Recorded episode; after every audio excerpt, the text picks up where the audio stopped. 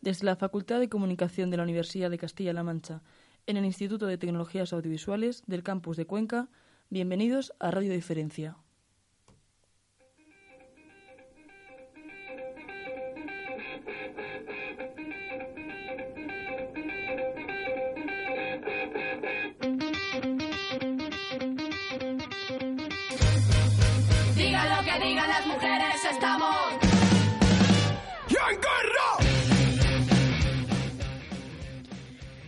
Salgo del trabajo y vuelvo a casa. Damos por hecho que hoy también llegaré.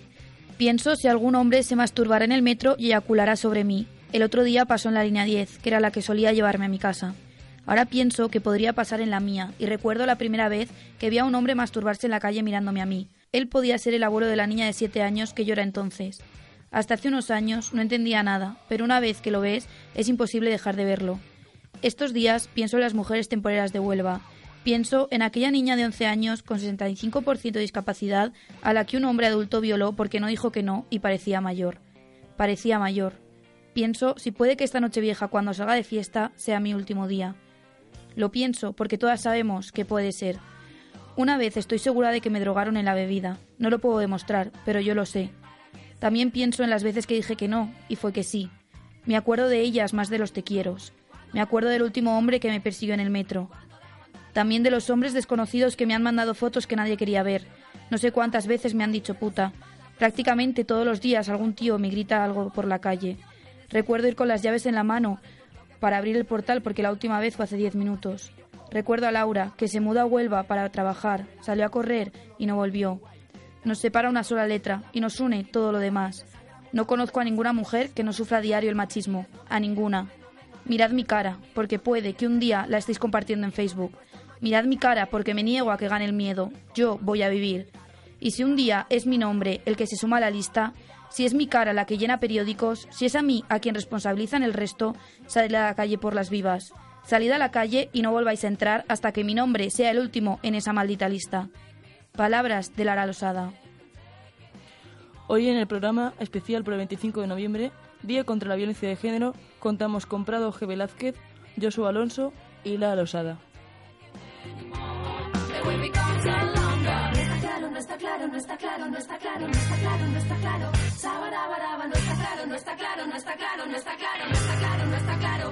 Sabarabaraba. ¿Cuándo?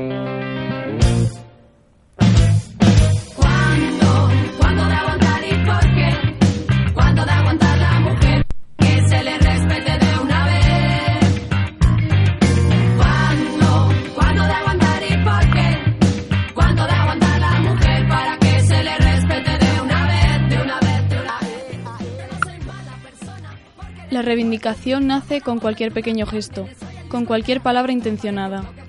Los libros siempre han sido armas poderosas para luchar contra las injusticias. En este caso hablamos de una injusticia mortal, que este año ya se ha llevado la vida de más de 50 mujeres en nuestro país. Conocemos hoy a Prado G. Velázquez, autora de la novela de género negro en blanco y negro, en la que trata desde una perspectiva ácida y grotesca la violencia que han sufrido las mujeres desde tiempos inmemoriales.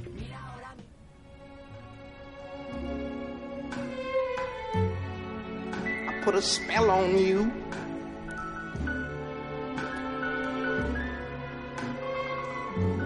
Cause you're mine.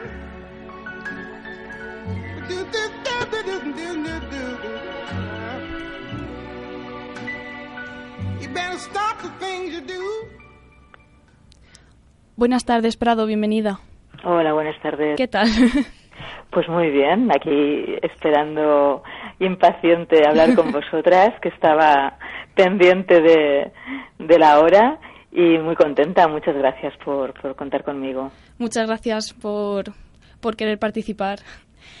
Antes de nada, eh, entrar un poco en materia sobre lo que trata tu libro. Es una novela inspirada, o sea, ambientada en los años 50, en la época en la época clásica de la novela negra, donde el personaje principal siempre ha sido eh, un hombre mujeriego, cínico, alcohólico, y como que rompes un poco los cánones eh, poniendo una mujer de protagonista, de detective, ¿no?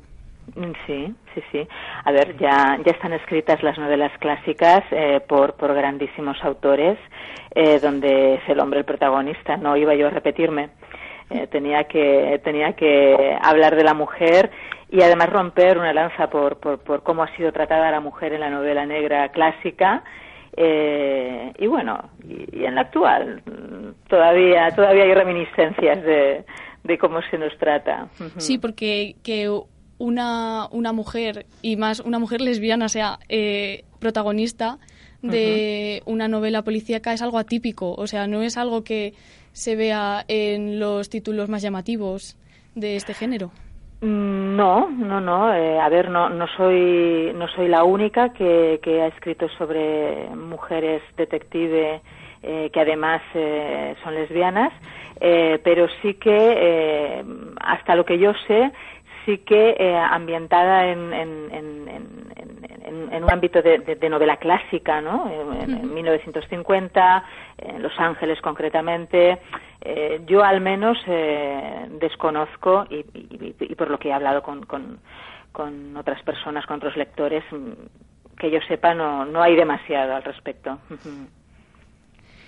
Eh, yo creo, sinceramente, que, eh, bueno, yo tampoco he encontrado ninguna novela que ninguna novela de, de este género que sea o sea que esté protagonizada por una mujer y creo que cómo has llevado el argumento y llevándole ese ambiente Mm. le has hecho un lavado de cara al hardboil de la novela negra Sí, yo no era muy consciente ¿eh? cuando la, la estaba escribiendo. Hay cosas que sí, que tenía muy claras. eh, tenía muy claro que, que, que, que la protagonista iba a ser una mujer. Tenía muy claro que quería que fuera ex policía. Eh, ya me, me documenté para ver si existían o no existían las mujeres policías en aquella época en Estados Unidos.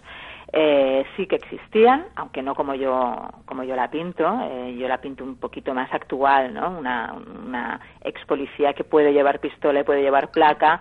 Eh, entonces todavía no eran así, no eran más que agentes sociales o, traba- o hacían trabajos de, de, eh, burocráticos dentro de lo que es la- las comisarías. Bueno, licencias de autor que me he tomado yo. ¿eh?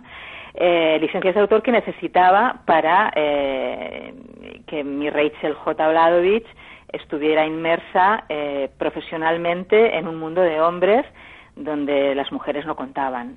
Entonces, tenía muy claro todo esto y eh, retratar eh, esta sociedad eh, de, la época que, que en efecto que en efecto trata a la mujer pues pues eh, como una ciudadana de segunda no Eh, donde su, su, su voz no tiene demasiada importancia eh, y, todo esto viniendo de una, de una Segunda Guerra Mundial, que hacía muy poquitos años que había a- acabado, y que, curiosamente, eh, en esa época de guerra, la mujer sí que tuvo eh, su importancia. eh, tuvo que eh, salir de casa a trabajar a las fábricas de, de armamentísticas. Eh, imagínate que incluso empezaron a utilizar pantalones en aquella época hasta que termina la guerra mundial, la Segunda Guerra Mundial, vuelven los hombres a casa y dicen, "Ep, que los pantalones son míos, aquí los llevo yo." Eh, entonces, mm, incluso hay un personaje en, en- en la novela que, eh, con cierto tono de amargura, comenta que, eh, contra todo pronóstico, la mejor época de su vida fue eh, la Segunda Guerra Mundial. O sea, hasta ahí, hasta ahí ¿no? Mm, bueno, me, me, me interesaba muchísimo, me interesaba muchísimo retratar esto y, luego pues a- hacer este vínculo un poquito con, con nuestra actualidad que sí que han cambiado las cosas, pero aún hay reminiscencias, ¿no? Donde vemos que hay cosas que se repiten, que no avanzamos o que incluso en, los- en las épocas que estamos que nos ha tocado vivir incluso vemos que hay pasitos hacia atrás también no Eh, dentro de tu novela eh, aparece como unas niñas son obligadas a prostituirse estando en un orfanato. En un orfanato. sí Eh, esto hoy en día sigue pasando. La esclavitud sexual es una realidad en este mundo. Y Claro. te quería preguntar si crees que ignoramos este problema, este problema porque no estamos lo suficientemente concienciados o, o porque simplemente lo dejamos pasar. A ver, eh, ¿por qué?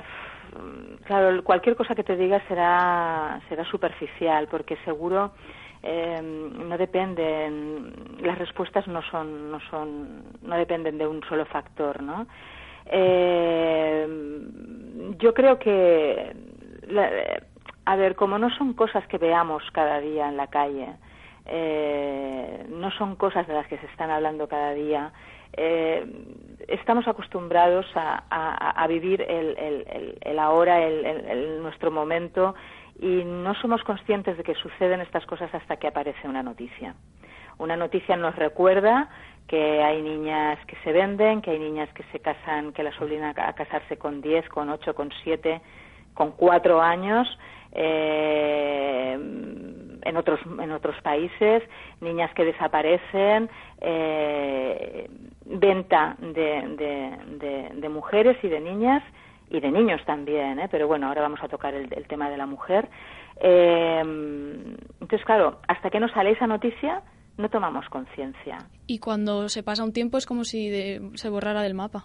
En efecto, porque vivimos en una época donde tenemos eh, la información a nuestro alcance, eh, pero también hay un exceso de información. Entonces, recibimos diariamente tantísimos inputs que inevitablemente eh, nos olvidamos, porque donde hoy eh, es importante y es primera plana que ayer, 25 de noviembre, a- otra mujer ha muerto a manos de su pareja o su expareja, eh, pasado mañana sucederá otra cosa y nos olvidaremos del día de ayer.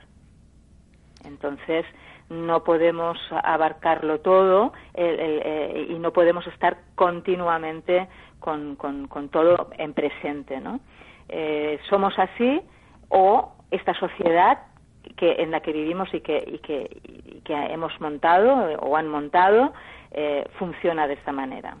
Entonces sí que es importante que bueno que vayamos recuperando ¿no? y que vayamos eh, no, no perdiendo eh, estos estos eh, estas noticias porque no son noticias no es no solamente es el hecho Es- de es un que hecho. una mujer muera el hecho de que una niña eh, sea obligada a prostituirse eh, son es- detrás de esa niña esa mujer hay un no, hay un nombre hay unos apellidos hay unas personas pero va más allá que mm, el problema va más allá, ¿no? No deja de ser una anécdota que esa niña eh, la obliguen a prostituirse.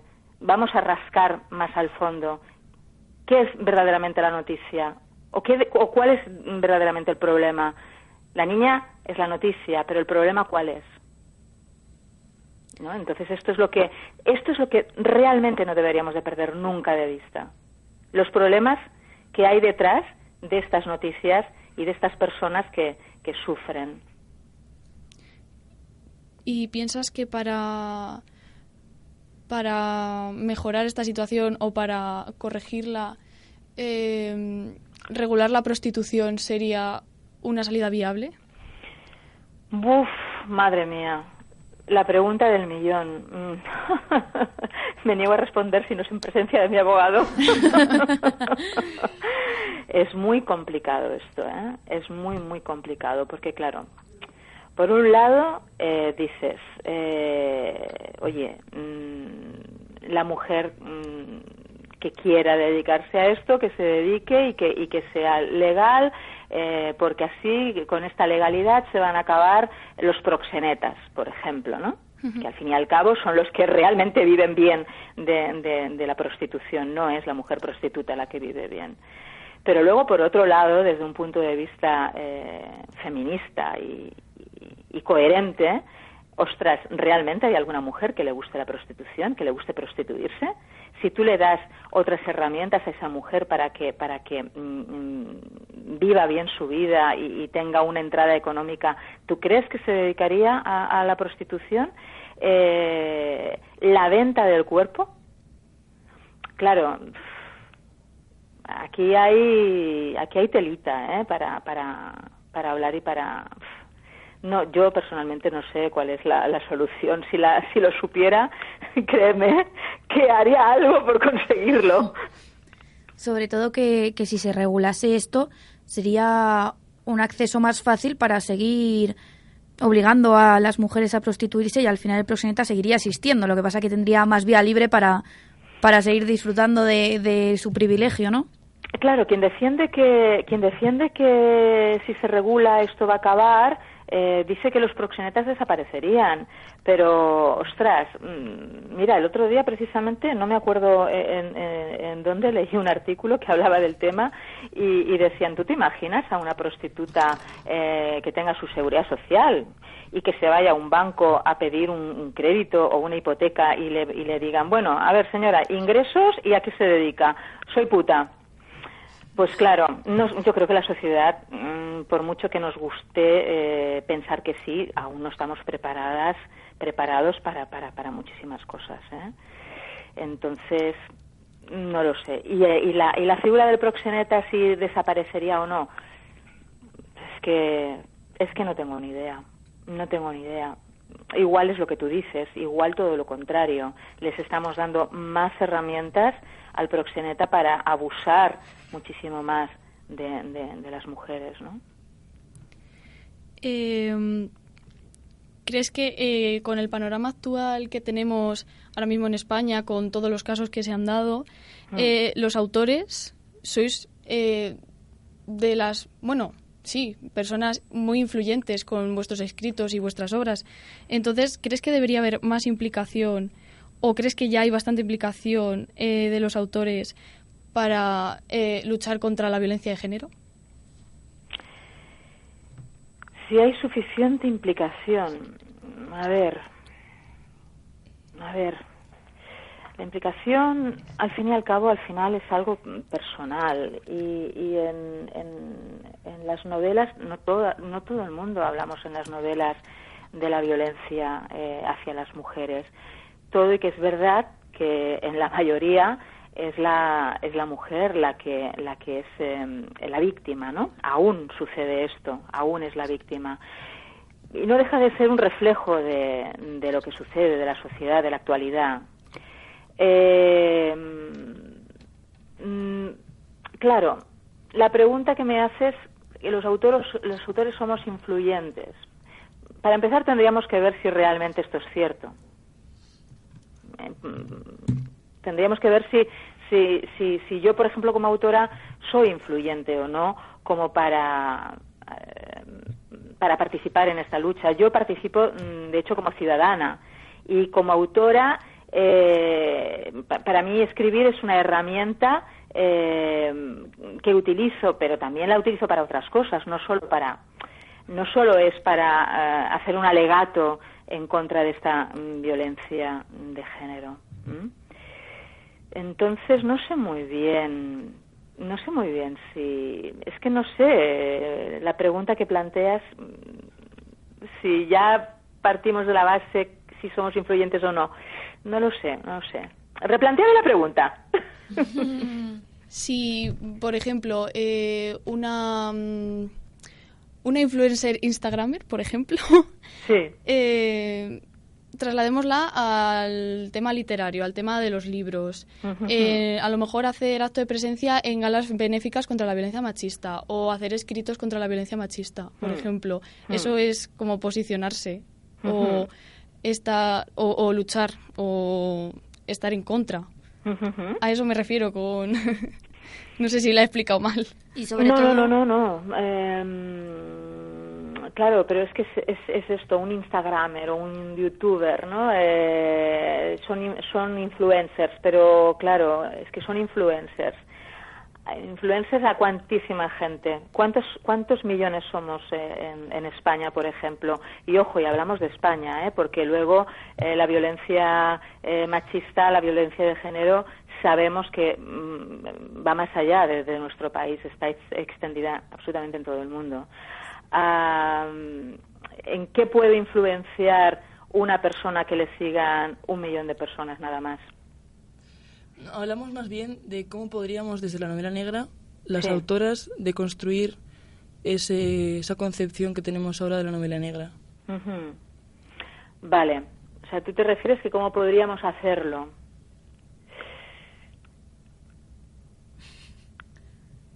Chica, Es difícil. es, difícil. muy complicado porque mm, me, me repito, mm, yo he escrito en blanco y negro donde esto es un tema más de, de los que se plantean en, en la novela, pero mm, el, el siguiente, la siguiente novela no sé si tendrá esto de fondo, por ejemplo, ¿no? E igual que yo, eh, el resto de compañeros y compañeras eh, autores, no todo el mundo trata, trata este tema mm, por miles de razones. Si nos pusiéramos a escribir todo el mundo sobre ello, eh, si conseguiríamos algo, sí, quizás sí, quizás cierta, eh, cierta eh, concienciación, pero no sé hasta qué punto más que lo que pueden conseguir las noticias que vemos diariamente. Eh, creo más en, un movimiento social, creo más en, salir a la calle, creo más en una conciencia del individuo eh, y, que, y, que, y que todos poco a poco cambiemos algo. Eh, la unión hace la fuerza, ¿no? No sé si te he contestado. Sí. Sí. Pues muchísimas gracias por estar aquí con nosotras y esperamos poder entrevistarte pronto. Gracias a vosotras. Muchas gracias.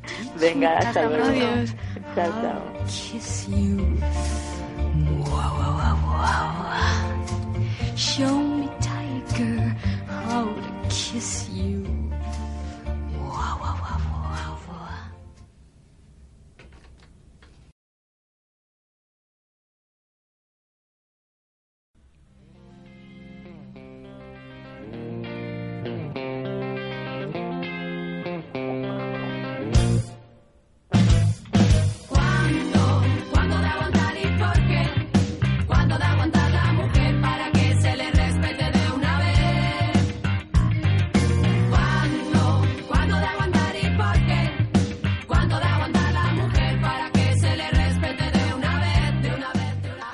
La poesía, como el arte, ha servido como arma reivindicativa social.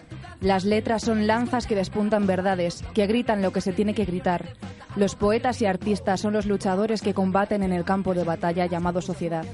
Pero los verdaderos héroes son los poetas ocultos, los olvidados, los que nadie conoce, los que escriben por supervivencia, pero no la económica, la supervivencia de aquellos que solo pueden sanar sangrando versos.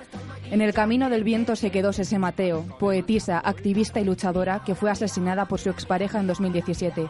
Sus poemas quedaron sepultados a lo que se suponía que iba a ser el eterno olvido, pero su familia descubrió su libreta roja, en la que escribía sus poemas entre los restos de lo que fue su casa. El destino quiso que esas letras salieran a la luz, que Sese y su poesía no se esfumaran, que sus letras fueran eternas. Hablamos con Joshua Alonso, hijo de Sese Mateo y heredero de la voz de su madre.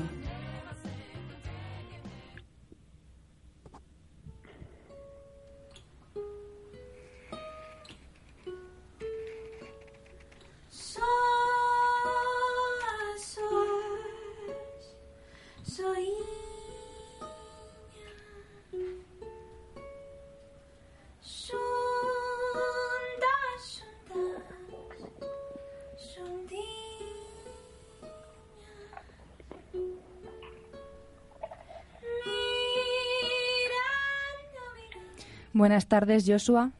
Buenas tardes. Gracias por estar con nosotras esta tarde. Gracias por invitarme. Escuchábamos ahora mismo No Camiño do Vento, un poema escrito por tu madre e interpretado por Lolita Watson. ¿Sabíais de la faceta poética de vuestra madre?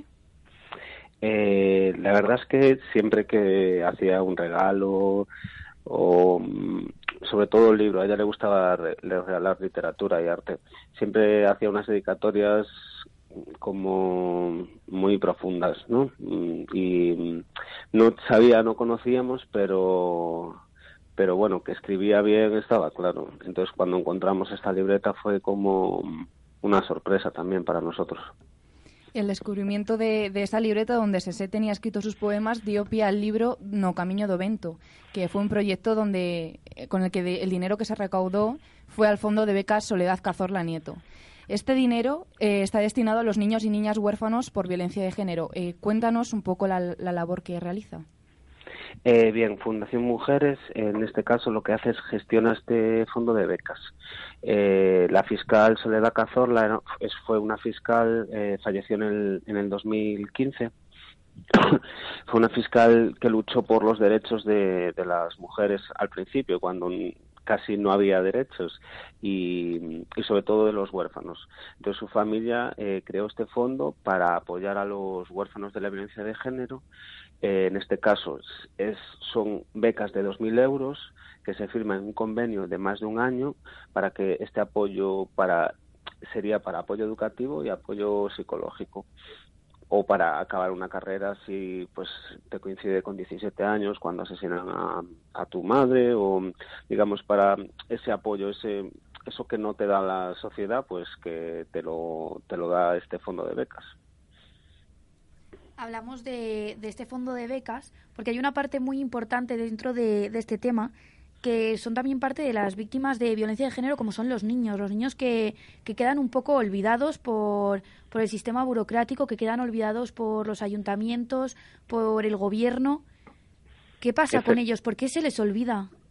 Eh, efectivamente, muchas veces quizá el motivo de este olvido es que eh, cuando eh, desgraciadamente hay un asesinato así en una familia, eh, la familia queda bastante mm, destrozada y muchas veces no, no tenemos la fuerza ni los medios. Nuestro caso es diferente porque quedé yo, ¿no? De, con 25 años y, y yo heredé esa fuerza, ¿no? Y esa y esas ganas de, de tirar para adelante. Perdón, Tranquilo. Estoy en una entrevista, cariño. Eh, que llegó, llegó el pequeño. No pasa nada. Ahora soy padre. eh, perdona, ¿en qué estábamos? Ay, Hablando sobre la burocracia, ¿no? Que los niños huérfanos son un poco olvidados por todo este sistema. Claro, bueno, entonces eh, eh, en este caso, claro, el mío es un poco diferente, ¿no? Porque yo pude lanzar esta voz sobre los huérfanos cuando me dejaron hablar en el Senado, ¿no? Y pues uno, un, lo, más importante son, eh, pues, el dinero, ¿no? Al fin y al cabo es así de, de desagradable, pero es así, ¿no? Y una pensión de 120 euros eh, en una familia que ha pasado algo así no es normal. No, gracias a mi intervención en el Senado y a mucho trabajo de muchísimas mujeres y de muchísimos hombres, hemos conseguido cambiar esta ley y que cualquier huérfano de violencia de género cobre una pensión aunque su, mu- su, su madre no haya estado registrada en el paro o no haya cotizado lo suficiente o ha- haya tenido contratos basuras y ese niño no tenga pensión. No, hemos avanzado bastante, pero aún así siguen quedando casos en los que eh, ya han pasado muchos años y ese menor se ha hecho mayor, pero nunca ha cobrado.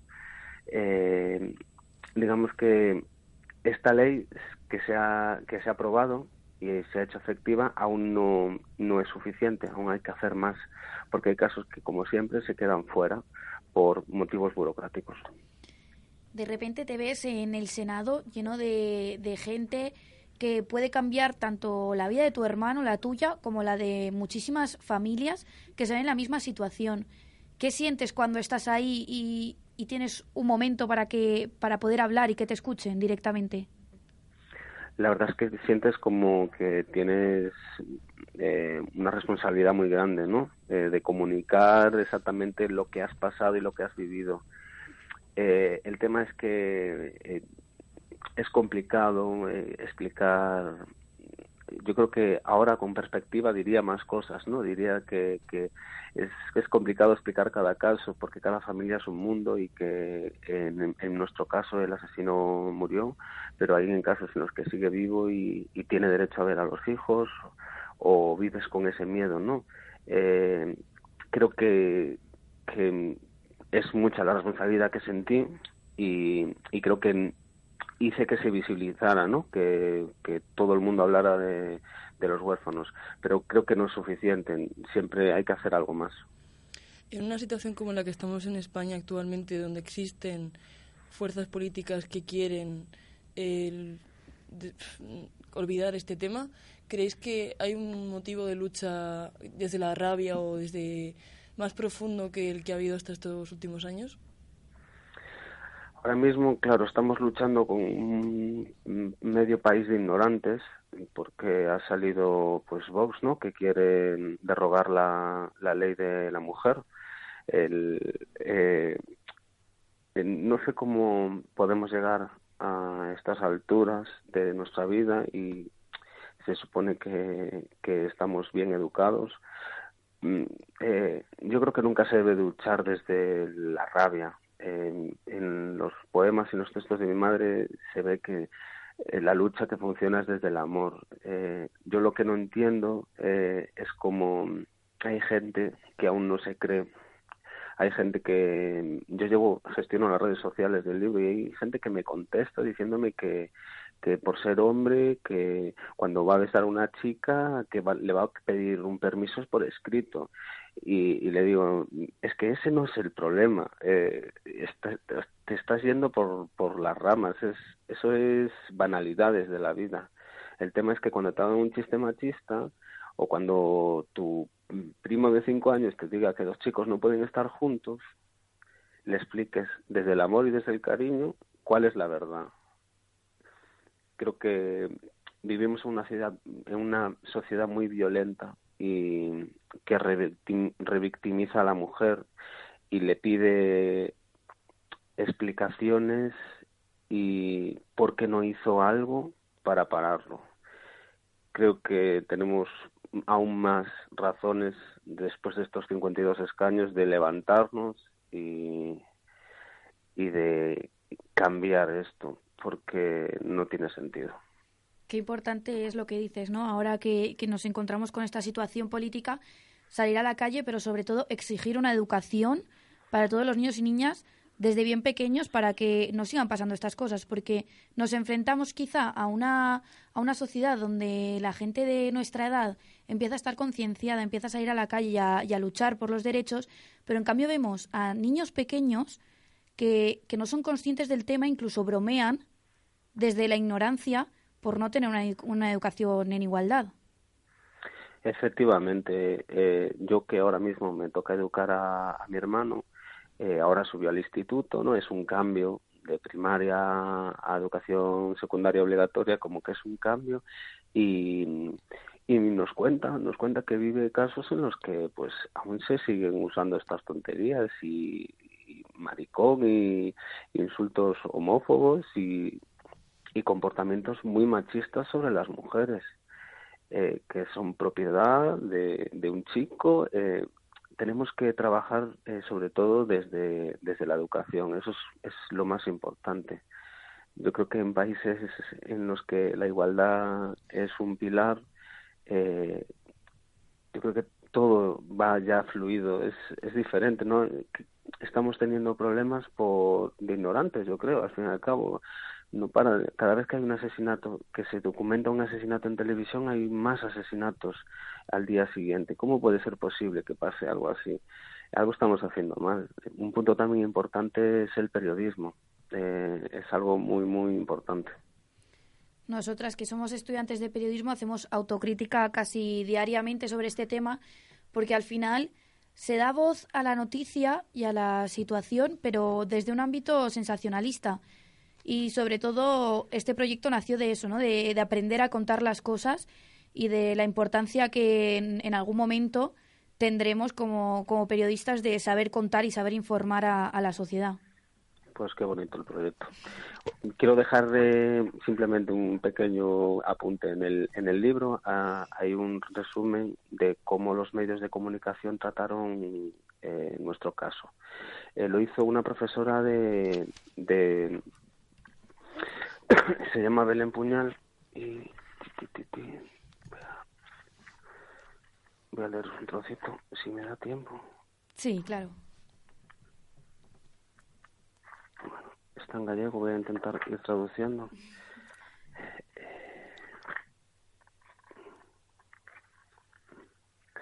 La, la, información o la desinformación a la que accedemos a través de los medios a menudo no nos permite conocer, sino revisitar una voz con patrones de una historia preestablecida, un molde construido de antemano y suele ser resumido en un mantra. algo haría y en una cifra. Según la prensa, Cese fue la decimotercera mujer asesinada por un hombre en 2017. Eh, Belén Puñal es una profesora de, de periodismo que actualmente estaba en, en Perú dando clase y ahora está ya en Galicia. Creo que su mensaje en el libro es muy importante, ¿no? Que dejemos de revictimizar a las, a las mujeres y, y de pedirles de pedirle por encima por qué no hiciste algo más para salir de eso. Eh, hay que ayudarlas, no hay que pedirle nada. Al hilo de esto, podríamos considerar, ya que hablamos de periodismo, pero sobre todo incluso aplicado a la literatura, que el afecto es algo revolucionario. ¿Qué, perdona, que él? Que si el afecto es algo revolucionario. Sí, al fin y al cabo, eh, eh, yo creo que eh, cuando me pasó esto era una persona muy negativa y muy desagradable y a través de, de, ir al psicólogo, de, de pensar las cosas, de mirarme el espejo, creo que he conseguido hacer las cosas con, con más afecto, con más cariño, con más amor y, y cuando lo haces así, como este proyecto, ¿no? Eh, creo que creo que te sientes mejor, ¿no? Y, y hace sentir mejor al de enfrente. Creo que es muy importante. Sobre lo que comentabas de que tu madre eh, dedicaba libros como con un sentido muy literario, ¿crees que la literatura, en el caso de la relación con tu madre, ha servido como una forma de, de demostrar amor, como de acercar amor? Pues sí, la verdad, yo creo que lo que nos regalábamos era siempre, siempre muchísimos libros y nos gustaba mucho leer juntos y comentar el libro. Eh, sí, yo creo que también tengo que decir que mi madre era una, para mí era una amiga, era una persona especial. Yo compartía la música, bailábamos, eh, íbamos de fiesta eh, y siempre de una forma súper sana y súper natural y súper cariñosa. Es lo que, lo que he mamado desde siempre. Hablando sobre este tema, justo ayer era 25N, Día contra la Violencia de Género. Queríamos centrarnos un poco en lo que está pasando últimamente, ¿no? El 25N sale muchísima gente, el 8M salía muchísima gente y el otro día nos comentabas que, que cuando ocurrió eh, vuestro punto de inflexión quizá en, en, vuestra vida, la gente se movilizó para, para hacer un concierto benéfico y ayudaros. Efectivamente, eh, fue un, pues, eh, sentir el sentir el apoyo ¿no? de la sociedad y de, de tu pueblo que, que, sabe lo que ha pasado y, que te intenta ayudar. En nuestro caso, el, el, el, seguro de la casa estaba a nombre del asesino y nos hacía cargo de, de la explosión y del arreglo. Eh, la estructura de la casa sí estaba a punto de caer, y hubo que apuntalarla y ponerle unos plásticos porque era pleno febrero y había temporal. El pueblo se, se movió y hizo lo que pues los políticos no, no quisieron hacer. Lo único en lo que logró el Estado fue en donarnos, en dejarnos el espacio gratuito, un espacio que ya pagamos. No.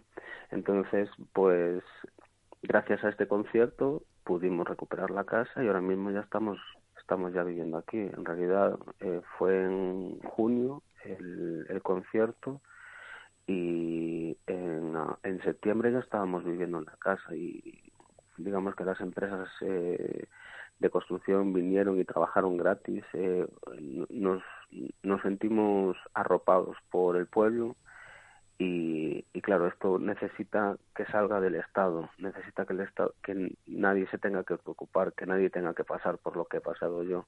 Tener que bueno y a lo mejor es que la persona que asesinan no, no tuvo tiempo a tener amistades que, que, que hagan esto por ti porque todo hay que decirlo que nadie, o sea, no haces esto por alguien que, que no conozcas, ni que no quieras, ni que no aprecies. Entonces, que mi madre era muy apreciada en el pueblo y, y era una persona que marcaba. Al final, lo más importante es que la gente salió para ayudar, recibisteis sí. el apoyo, recibisteis el cariño y el calor de todo el mundo que, a pesar de que las instituciones como tal no lo quisieran hacer, aún hay una esperanza de que, de que la sociedad cambie. Efectivamente, y pude leer en ese concierto un poema de mi madre y gracias a leer ese poema se pusieron en contacto conmigo las chicas para sacar el libro. Fue así todo como muy, muy, muy conectado todo entre, entre ellos. Joshua, muchas gracias por estar con nosotras, por contarnos un poco tu historia y desde aquí mandamos todo el apoyo del mundo para que siga saliendo bien el proyecto y que dejen de pasar estos casos. Gracias. Nada, muchísimas, muchísimas gracias a vosotros y, y seguir trabajando como lo hacéis. Gracias, hasta pronto. Hasta pronto.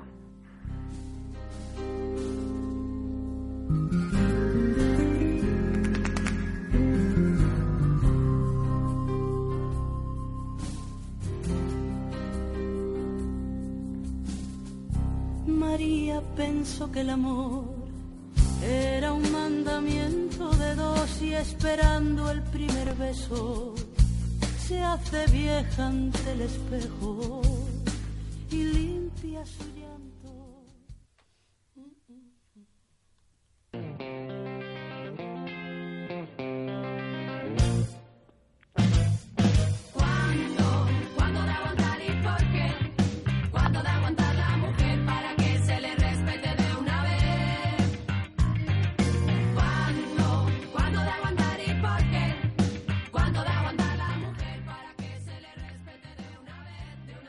Psicóloga, feminista, escritora y mujer. Quererse bien a una misma es un acto de desobediencia civil y una forma de resistencia política ante la guerra que el capitalismo y el patriarcado sostiene contra nosotras. Palabras de Coral Herrera que aparecen en el libro emocional de nuestra protagonista Lara Losada. Una posible descripción de cómo es ella, desobediente según las normas establecidas por la sociedad, pero luz para todas aquellas mujeres que todavía no han conseguido alzar la voz.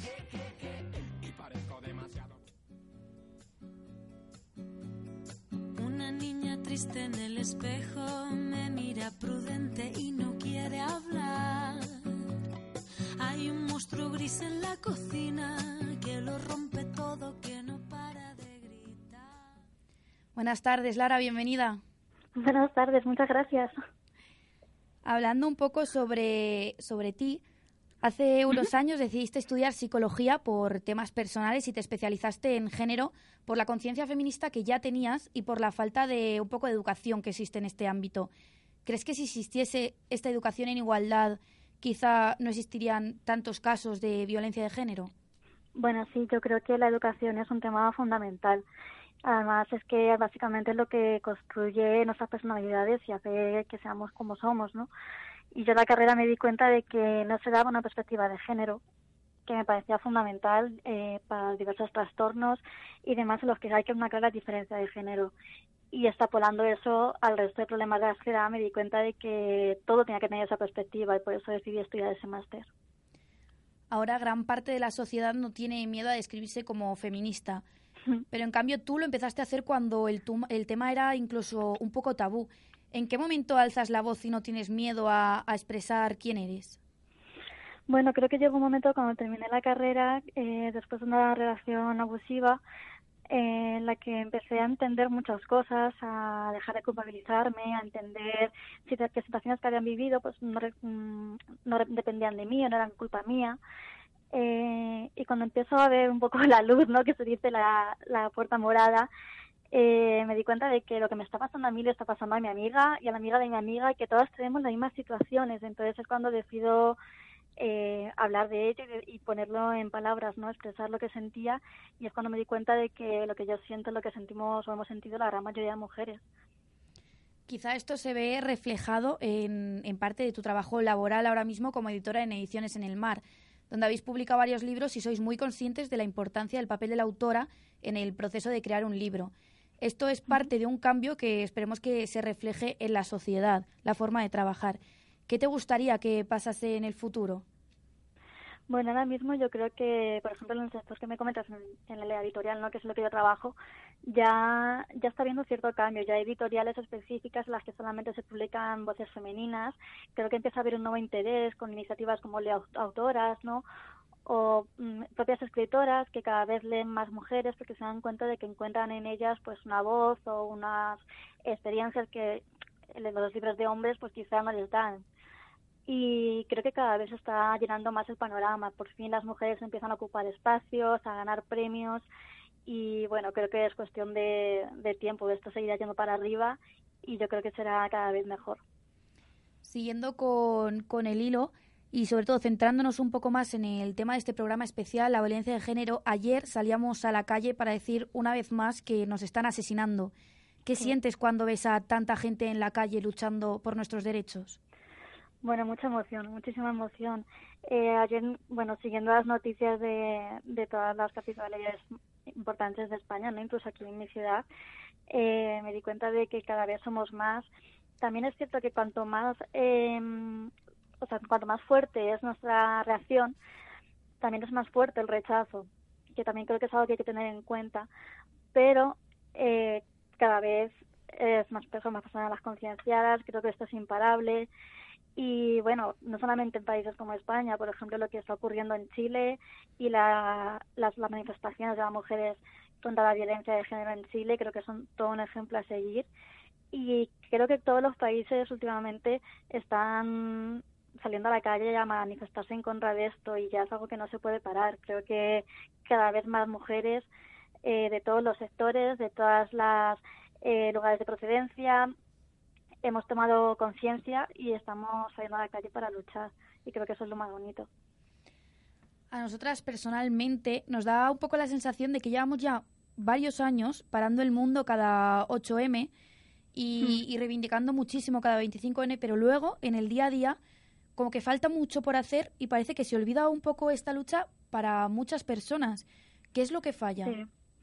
Pues mira, yo eh, en mi día a día me di cuenta de que una cosa que yo repito mucho en, mi círculo es que desde el año 2003 son más de mil asesinadas.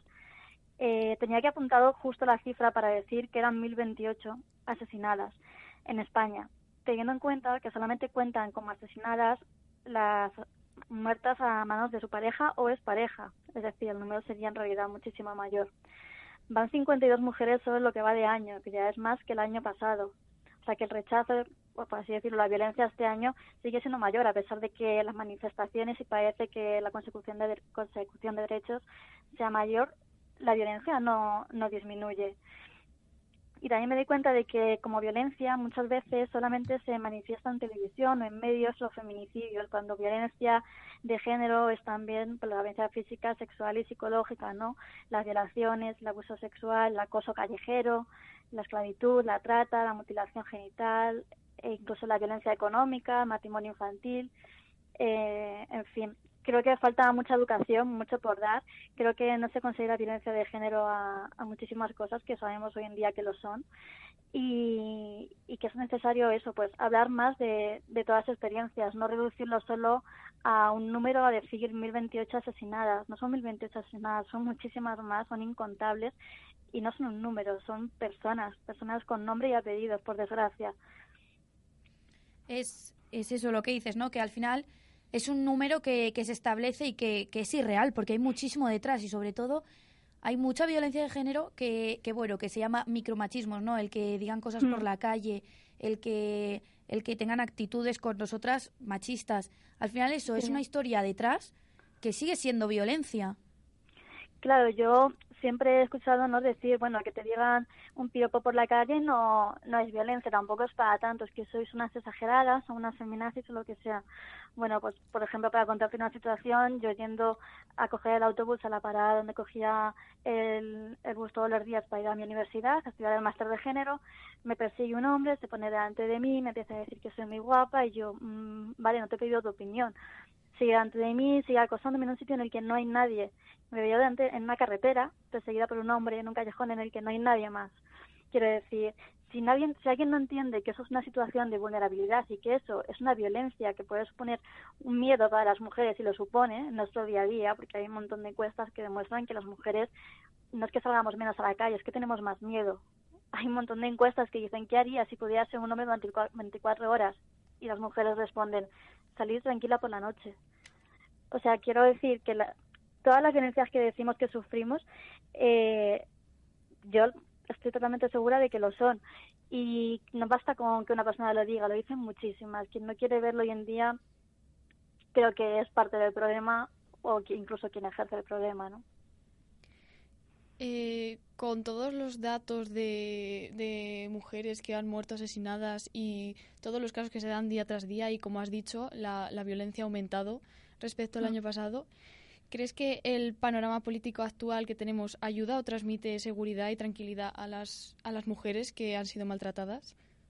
No, no, no, obviamente no, para nada. Me, me, me río, pero me río por no llorar, porque Vamos a ver, existe una ley contra la violencia de género desde 2004, ¿no? Que intenta que se contemplen asesinatos fuera de la pareja o es pareja. Bueno, esta ley no está aplicada. Eh, hay casos en los que no se cumple la ley, no se dan eh, piezas de protección a, víctimas que lo denuncian porque no cumplen ciertos requisitos. Eh, no se establecen medidas necesarias de seguridad, no se toman en cuenta las mm, amenazas, por ejemplo, por Internet o a través de medios como WhatsApp, tal. Entonces, por ejemplo, nos vemos en, en medios en los que eh, cada vez se da más voz a un feminismo, bueno, un feminismo no, es decir, a un machismo eh, muy liberal y que pretende normalizar la violencia contra las mujeres. Por ejemplo, eh, hablo de Vox, ¿no? Directamente negando que exista una violencia específica contra las mujeres y diciendo cosas como que quieren eh, pues eh, una ley que contemple la violencia contra mujeres, hombres, ancianos, niños. Bueno, esto es un desconocimiento atroz de lo que es la ley de la violencia de género, un desconocimiento total. Y yo creo que no es un desconocimiento realmente, porque las, las personas de Vox y los votantes no es que no conozcan esta ley, es que simplemente no les interesa mantenerla, ¿no? Creo que por eso eh, cada vez más en televisiones vemos sectores más extremistas, eh, sobre todo pues viniendo de, pues, de ciertos partidos políticos que no solamente no apoyan esta, esta ley y estas ayudas hacia las mujeres, sino que interponen todas las barreras posibles, vaya. Además es que no solamente los me refiero a partidos políticos, incluso en televisión podemos ver, bueno, el caso de Carlota Prado, ¿no? La chica esta que estaba en Gran Hermano, yo me enteré justo hace unos días de lo que había pasado, de la violación y demás, la exposición que ha sufrido en los medios ha sido terrible. Eh, y es que no para de recordarme al caso de Ana Orantes en 1997, ¿no? Saliendo en televisión diciendo que sufría maltrato desde hace 40 años y que murió a los tres días, ¿no? Quemada por su marido estas son las noticias que vemos en, en televisión y que realmente nos llevan a, a una educación o a una serie de medidas que se puedan aplicar o a qué hacer, qué hacemos, porque cada vez hay más violencia de género. A mí me gustaría ver, pues eso, a psicólogas, a militantes de partidos feministas, eh, dando medidas específicas que se pueden hacer y que se hacen en institutos, en colegios, en empresas para solucionar estos problemas.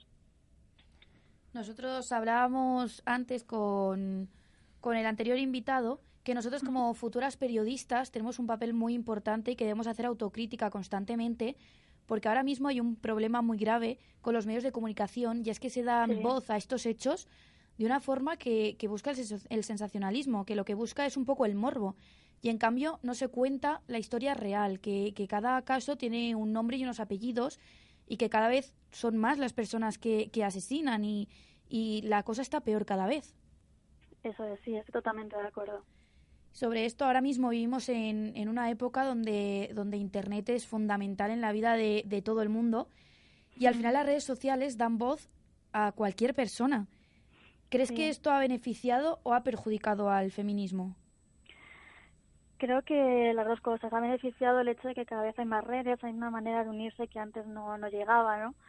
Y al mismo tiempo hay una manera de llegar también a nosotras y de que las personas contrarias se unan, pues que también funciona en nuestra contra. Es un arma de doble filo, ¿no? Depende de cómo lo, lo enfoquemos. Lo que sí que creo es que es súper importante tener en cuenta que mm, eh, para defender unos derechos no se puede dar voz a los que van en contra de esos derechos. Quiero decir, no puedes, por ejemplo, dar voz a un partido, a una persona, a un periodista, a un actor, incluso a quien sea, eh, que atente contra, cuya ideología atenta contra los derechos humanos simplemente para conseguir un clickbait, ¿no? Y que la gente lea tu, reportaje o sacar noticias de contexto, que es lo que nos encanta hacer en este país a veces. O sea, creo que los medios tienen que tener mucha responsabilidad. Por ejemplo, a raíz de lo que ha ocurrido en Gran Hermano y a la violación de Carlota, eh, me he enterado de que hay ciertas marcas publicitarias que han decidido ya no colaborar con, el programa, ¿no? Eso es responsabilidad. Eso es responsabilidad social y responsabilidad en los medios. Y lo contrario es perpetuar una violencia. Y creo que eso es el papel de los periodistas eh, de aquí en adelante, ¿no? Saber a quién dar voz y a quién no, saber qué papel juegas y también posicionarte. Hoy en día todo el mundo se posiciona y quien no se posiciona también se ha posicionado, ¿no? Sí, totalmente. Al final ya hay que posicionarse en, en todos los temas porque es importante, ya no solo como profesional, sino personalmente también, para crear cada uno pues su personalidad. Justo hablando también de redes sociales, ayer eh, las chicas de, de Bermud sacaban una encuesta que se llama Que se sepa, Sí, donde eran encuestas sobre las violencias de género, violencias sexuales para mujeres. Sí, Ellas no se esperaban toda la, la acogida que iba a haber y es que nos hemos dado cuenta de, de el movimiento tan grande que hay y de la responsabilidad que tenemos ahora mismo. Sí, yo, bueno, lo he visto justo hoy porque una de, de las chicas que sigo en Instagram lo ha compartido en su story y me he metido a verlo. Ha sido justo esta tarde esto, ¿vale? Y me he metido a- yo misma a realizar la encuesta y he alucinado porque ellas prevían, pues a lo mejor que respondían 10.000 personas y creo que van ya por más de 80.000 o casi llegando a 80.000. Bueno, una locura, ¿no? Eh, yo he respondido a la, cue- a la encuesta también, que por cierto me ha parecido muy interesante. Sí, de acuerdo, Y- estamos. y bueno, estoy, tengo muchas ganas de ver los resultados que salen, aunque creo que todas sabemos lo que va a ocurrir, los resultados que van a salir. Y lo único, la única mm, cosa buena que me arroja esto es que cada vez también seamos conscientes, porque yo tengo muchas amigas y a mí también me ha pasado que hemos sufrido ciertas violencias que, mm, que habíamos normalizado tanto o eran tan tabú o, habíamos, o queríamos silenciar por X cuestiones que no te das cuenta de que las sufres, que realmente no eres capaz de decir, oye, a mí me han violado, porque no concibes que esto sea una violación, ¿sabes? Y creo que cada vez somos más conscientes también de la violencia que se ejerce sobre nosotras, que eso también es muy importante. Y sobre todo tener fuerza, ¿no? Para decirlo, que al final es lo que más miedo da siempre. Eso es, yo cada vez que veo pues eso, alguna publicación de una compañera que, que denuncia una violencia contra ella, me doy cuenta de la cantidad de apoyo y de mujeres que están ahí.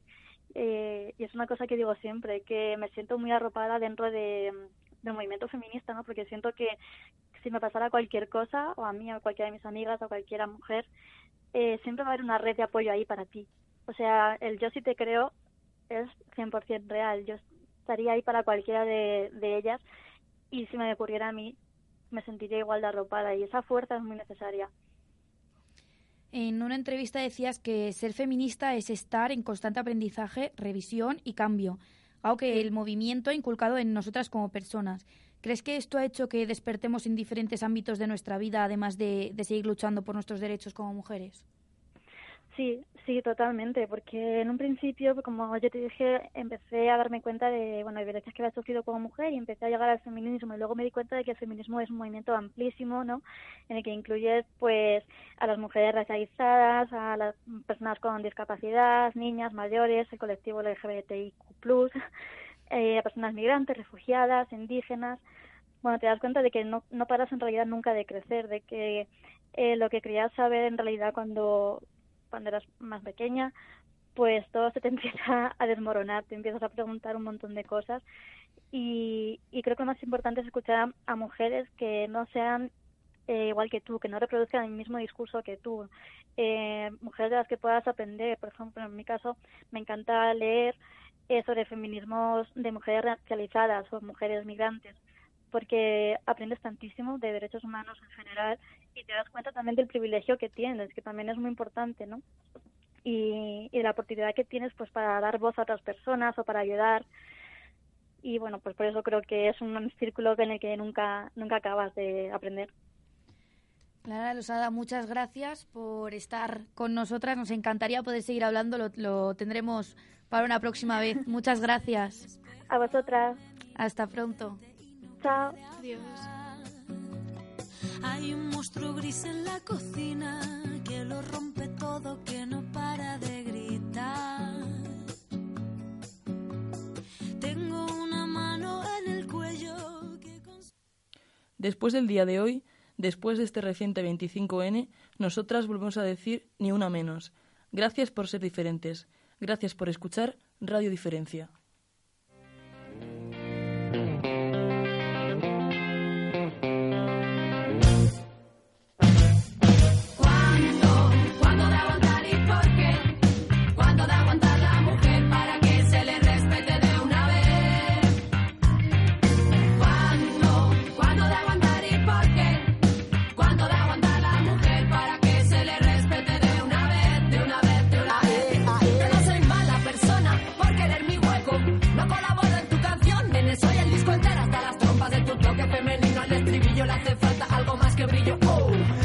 pasar la vida entera callándome las musas, mordiéndome la lengua y neta, te topaste...